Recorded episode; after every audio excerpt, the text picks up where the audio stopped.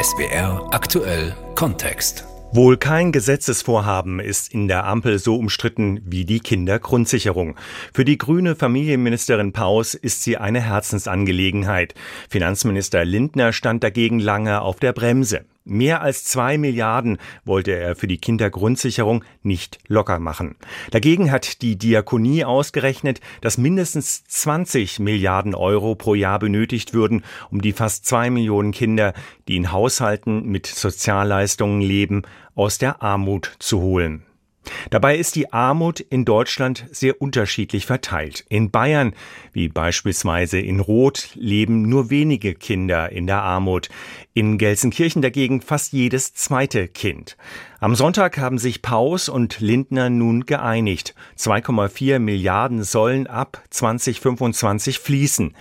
Die Kindergrundsicherung soll bisherige Familienleistungen bündeln, wie Kindergeld, das Kinderbürgergeld, den Kinderzuschlag und möglicherweise auch die Unterstützung für Bildung und Teilhabe. Die Kindergrundsicherung Meilenstein im Kampf gegen Armut, das ist unser SWR aktuell Kontext heute. Man sieht es ihnen meistens nicht an, und doch gibt es viele Kinder, die von Armut betroffen sind. Allein in Baden-Württemberg ist jedes fünfte Kind armutsgefährdet. In Mannheim gibt es sogar Stadtteile, wo über 40 Prozent der Familien mit Kindern auf Sozialleistungen angewiesen sind. Vor allem die Kommunen hoffen deshalb jetzt auf die geplante Kindergrundsicherung der Bundesregierung. Was bedeutet es, als Kind arm zu sein in unserem reichen Land? Susanne Bessler hat die gefragt, die es wissen müssen. Das Sozialberatungsbüro der Caritas im Mannheimer Stadtteil Hochstedt liegt im Erdgeschoss eines Einfachstwohnblocks. Davon gibt es hier viele. Rund 3000 Menschen leben auf der Hochstedt, die meisten alleinerziehende Mütter, Familien mit vielen Kindern, etliche davon mit Migrationshintergrund. Armut gehört hier zum Alltag, sagt Birgit Schünemann vom Caritas Sozialdienst, aber keiner soll es merken. Wir erleben schon, dass die Familien da eher zurückhaltend sind, nicht unbedingt zeigen möchten, nach außen auch schon zeigen möchten, dass sie arm sind und deswegen versuchen sie auch, dass ihre Kinder vielleicht auch gute Kleidung bekommen, dass sie entsprechende technische Geräte bekommen. Aber es fängt schon damit an, dass sie zum Beispiel Kinder nicht ihre Freunde oder Freundinnen nach Hause einladen, weil die dann sehen würden, dass eine große Familie in einer kleinen Wohnung zum Beispiel lebt. Scham ist ein Riesenthema, sagt die Sozialarbeiterin. Deshalb würden viele mögliche Hilfen erst gar nicht beantragen und oft seien die bürokratischen Hürden dafür auch zu hoch.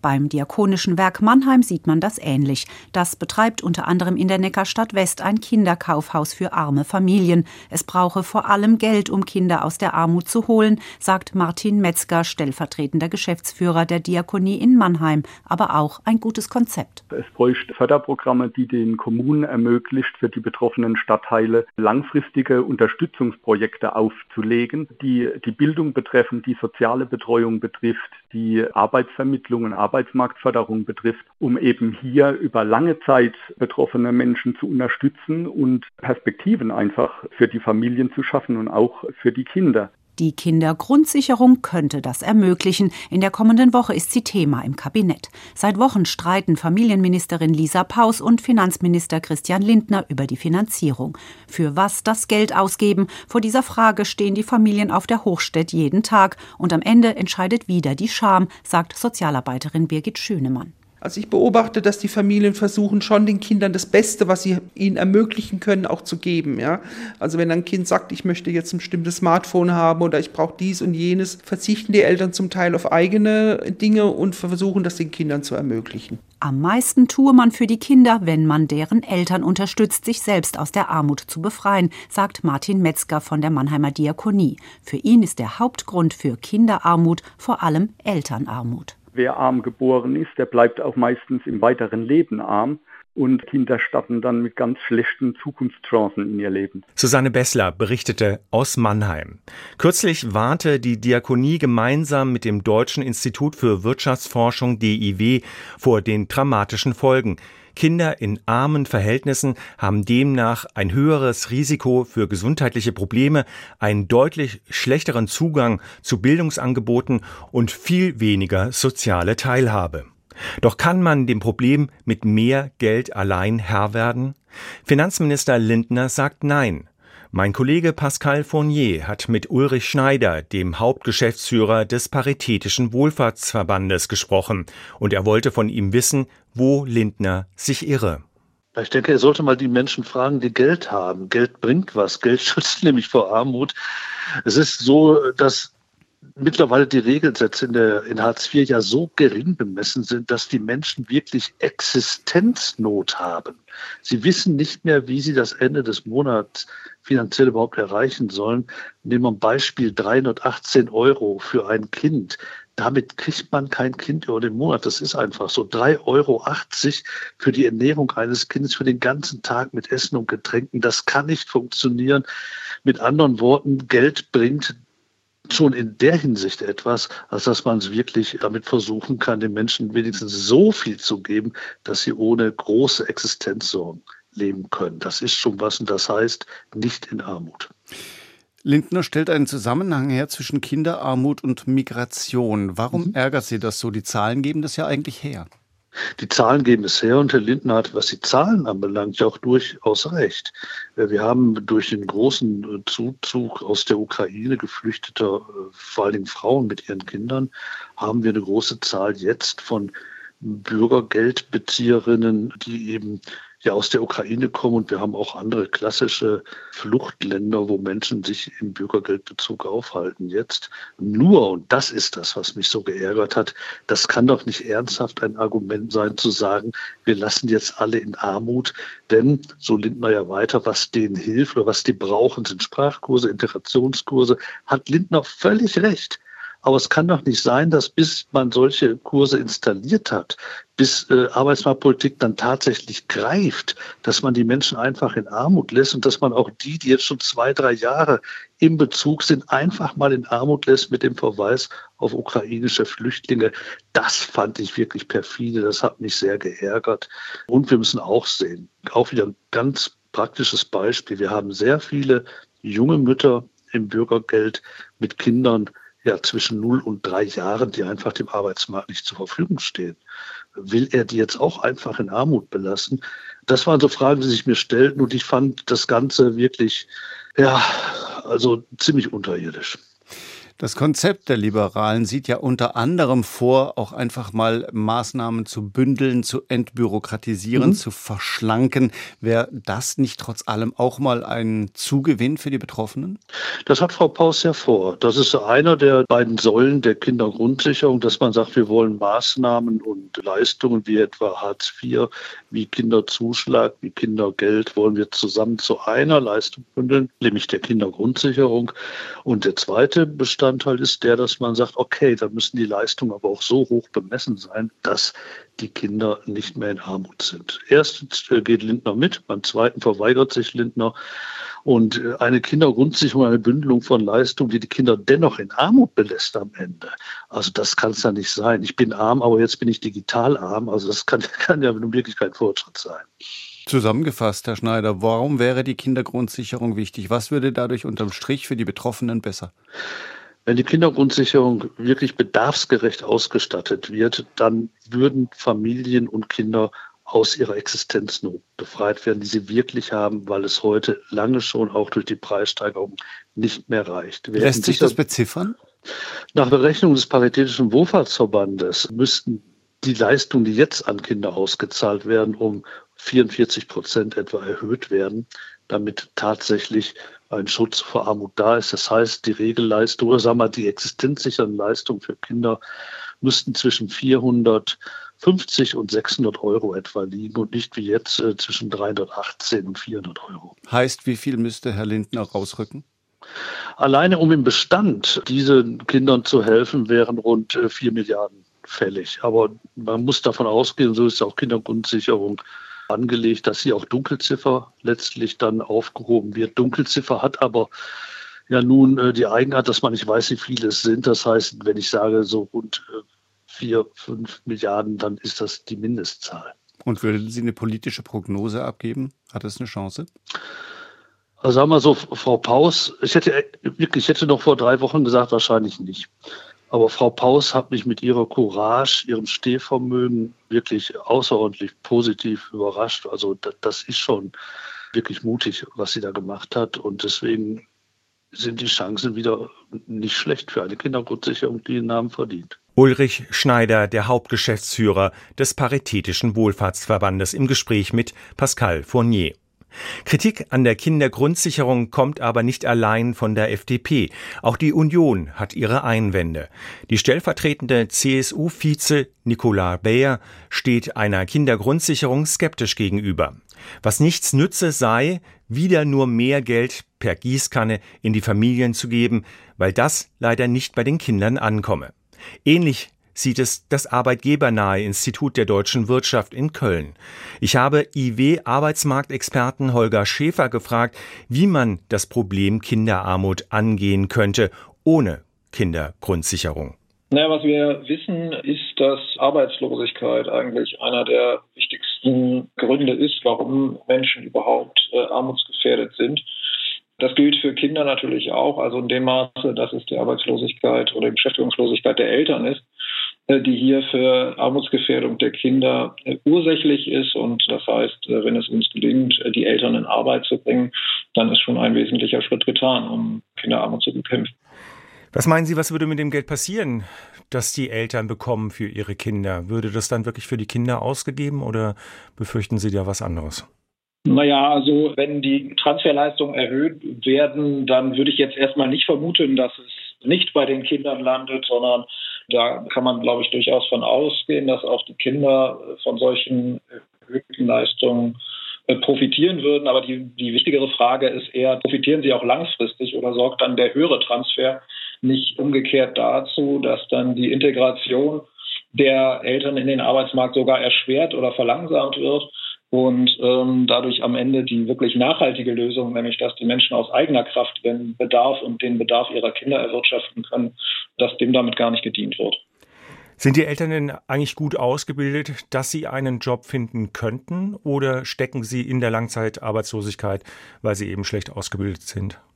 Ja, also zum einen handelt es sich keineswegs ausschließlich um Langzeitarbeitslose. Die sind äh, eher älter und haben eher keine kleineren Kinder, sondern so die, die typische Klientel sind eher, also zum Beispiel Menschen mit einem Migrationshintergrund oder welche, die gerade erst frisch ins Land gekommen sind, teilweise eben noch, also qualifikatorische Defizite aufweisen, teilweise aber noch stärker sprachliche Defizite aufweisen. Dagegen kann man etwas tun. Also insbesondere der Spracherwerb, den kann man natürlich auch fördern genauso wie berufliche Qualifikationen gefördert werden können. Da wachsen die Bäume nicht in den Himmel. Nicht jeder Arbeitslose kann zu einem äh, Computerexperten umgeschult werden. Da gibt es Grenzen, aber trotzdem, äh, die Bemühungen sind ja da, die Strukturen sind auch da und die Instrumente haben die Arbeitsagenturen an die Hand, um hier qualifikatorischen Defiziten entgegenzuwirken. Ist das auch ein Problem, die Anerkennung von ausländischen Abschlüssen? Ja, das ist in der Tat ein Problem. Also Migranten kommen ja nach Deutschland und haben gewisse berufliche Erfahrungen. Nun ist Deutschland fast das einzige Land in der Welt, was so ein geregeltes System hat mit beruflicher Ausbildung, mit Abschluss und Zertifikat der Handelskammer und so weiter. Das gibt es eben in vielen Ländern der Welt so gar nicht und deswegen ist es relativ schwer, so eine Vergleichbarkeit von Qualifikationen herzustellen.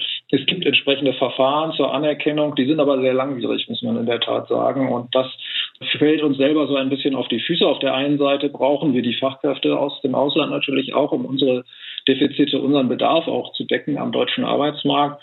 Auf der anderen Seite wollen die Migranten gerne arbeiten, möglichst schnell, ohne Verzug. Und sie können es aber nicht, weil die entsprechende Anerkennung nicht da ist. Das frustriert beide Seiten, diejenigen, die äh, solche Arbeitskraft dringend brauchen, also unsere Betriebe. Und zum anderen aber natürlich auch die Migranten selber, die sind ja gekommen, um zu arbeiten und nicht um Transferleistung. Wie viel Geld bräuchte man denn, um diese Arbeitslosen besser zu qualifizieren? Bei der Kindergrundsicherung spricht die Ministerin ja immer wieder von mal drei, von vier Milliarden. Es ist auch die Rede von fünf Milliarden. Wäre das günstiger zu haben, sozusagen, diese Nachqualifizierung der Arbeitslosen?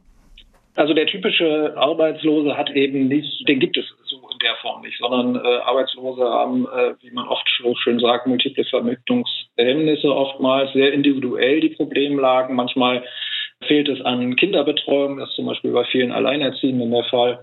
oder manchmal fehlt es eben an einer entsprechenden Ausbildung. Und genauso wie individuell wie diese Problemlagen sind, das genauso individuell muss man auch mit der entsprechenden Fördersystematik da rangehen. Und da nützt es jetzt nicht zu sagen, wir verpflichten sozusagen auch alle eine Ausbildung, eine Qualifizierung zu machen, sondern man muss sehr gezielt äh, da eingreifen. Da lässt sich kein Preisschild äh, dran machen. Das kann im Einzelfall sogar teurer sein als die Kindergrundsicherung oder eine, eine höhere äh, Transferleistung für Kinder per se. Aber auf jeden Fall dürfte sie nachhaltiger sein, weil es eben Menschen in die Lage versetzt, selbstständig aus eigener Kraft heraus ihren eigenen Bedarf und den ihrer Kinder zu bestreiten. Das heißt, in the long run wird es dann günstiger werden. Wenn das gelingt und diese Maßnahmen Erfolg haben, dann ist es sicherlich günstiger als über den Transfer, der ja dann dauerhaft sein müsste, ähm, die Menschen äh, sozusagen auch in der Transferabhängigkeit zu halten. Ist es denn so, dass durch den starken Zugang von ukrainischen Flüchtlingen das Problem sich nochmal verschärft hat? Äh, es gibt noch keine abschließenden Zahlen jetzt zur Armutsgefährdung von äh, Kindern am aktuellen Rand. Die Zahlen zur Armutsgefährdung, die hinken immer ein bisschen dem Geschehen hinterher. Insofern lässt sich das jetzt nicht beurteilen, aber was wir zum Beispiel beobachten können, ist, äh, wie es mit den Kindern in der Grundsicherung ist. Das ist nun nicht unbedingt genau deckungsgleich. Es gibt Grundsicherungsempfänger, die sind nicht arm und Arme, die sind nicht in der Grundsicherung. Gleichwohl, gibt eine nicht unbeträchtliche Überschneidung. Und bei dieser Gruppe können wir sagen, dass der Zuzug eben aus der Ukraine und der Übergang ins SGB II, also ins Bürgergeld im Sommer 2022, äh, schon dafür gesorgt haben, dass die entsprechenden Zahlen sehr stark angestiegen sind. Und ähnliches muss man auch vermuten für vorangegangene Migrationswellen, also etwa 2015. Wir können zum Beispiel beobachten, dass in der Tat die Anzahl der Kinder im Hartz-IV oder jetzt Bürgergeldsystem bei Deutschen relativ deutlich abgenommen hat, auch in den letzten Jahren. Die von Ausländern hat zugenommen und ist nicht jeder Ausländer ein Migrant. Das heißt, da gibt es sicherlich auch Unschärfen, aber nichtsdestotrotz, es gibt doch relativ starke Indizien dafür, dass die Kinderarmut jetzt nicht noch deutlicher zurückgegangen ist, liegt sicherlich auch daran, dass wir es auch mit viel mit Migration zu tun gehabt. Die Kindergrundsicherung kommt also. 12 Milliarden wollte Familienministerin Paus mal in dieses Projekt stecken. Davon ist nun nicht viel übrig geblieben. Eva Ellermann findet die Grundsicherung deshalb auch enttäuschend. Hier ihr Kommentar. Für arme Kinder steht die Ampel weiter auf Rot. Es gibt kein Aufbruchssignal. Diese Kindergrundsicherung ist kein großer Wurf. Mehr Kinder aus der Armut herausholen, das war das Ziel, das sich die Ampelparteien im Koalitionsvertrag gesetzt haben. Es bleibt Zukunftsmusik. Deutlich mehr Geld wird es für arme Kinder jedenfalls absehbar nicht geben. Denn bei Grünen und Liberalen prallen Menschenbilder aufeinander, die kaum vereinbar sind. Die einen gehen davon aus, dass Eltern das Beste für ihre Kinder geben, die anderen befürchten Missbrauch. Familienministerin Paus wurde geschrumpft. Mit einer 12 Milliarden Forderung ist sie gestartet. Jetzt gibt's 2,4 Milliarden Euro für ihre Herzensangelegenheit. Kaum mehr, als der Finanzminister schon zugesagt hatte. Dafür wieder so viel Ampelstreit? Dass dieses Bild heute an ihr klebt, hat Lisa Paus selbst verschuldet. Über Monate hat sie nicht deutlich gemacht, wie die Kindergrundsicherung konkret aussehen soll. Was braucht ein Kind, ein Jugendlicher wirklich, um sich aus dem Sog der Armut befreien zu können? Die Diskussionen um die Milliarden im Bundeshaushalt haben verdeckt, was Armut bedeutet, wen sie betrifft, warum sie sich vererbt. Die Ampelkoalition kann sich jetzt bei ihrer Klausur in Meseberg ganz der Wirtschaft widmen. Kein öffentlicher Streit mehr. Das hat Bundeskanzler Scholz gerade noch so geschafft. Die Kindergrundsicherung bleibt nur ein Versprechen. Für arme Kinder steht die Ampel heute weiter auf Rot. Eva Ellermann kommentierte. Kurz vor ihrer Kabinettsklausur auf Schloss Meseberg hat sich die Ampelregierung beim Streitthema Kindergrundsicherung also geeinigt. Kindergrundsicherung Meilenstein im Kampf gegen Armut das war unser SWR aktuell Kontext mit Pascal Lechler.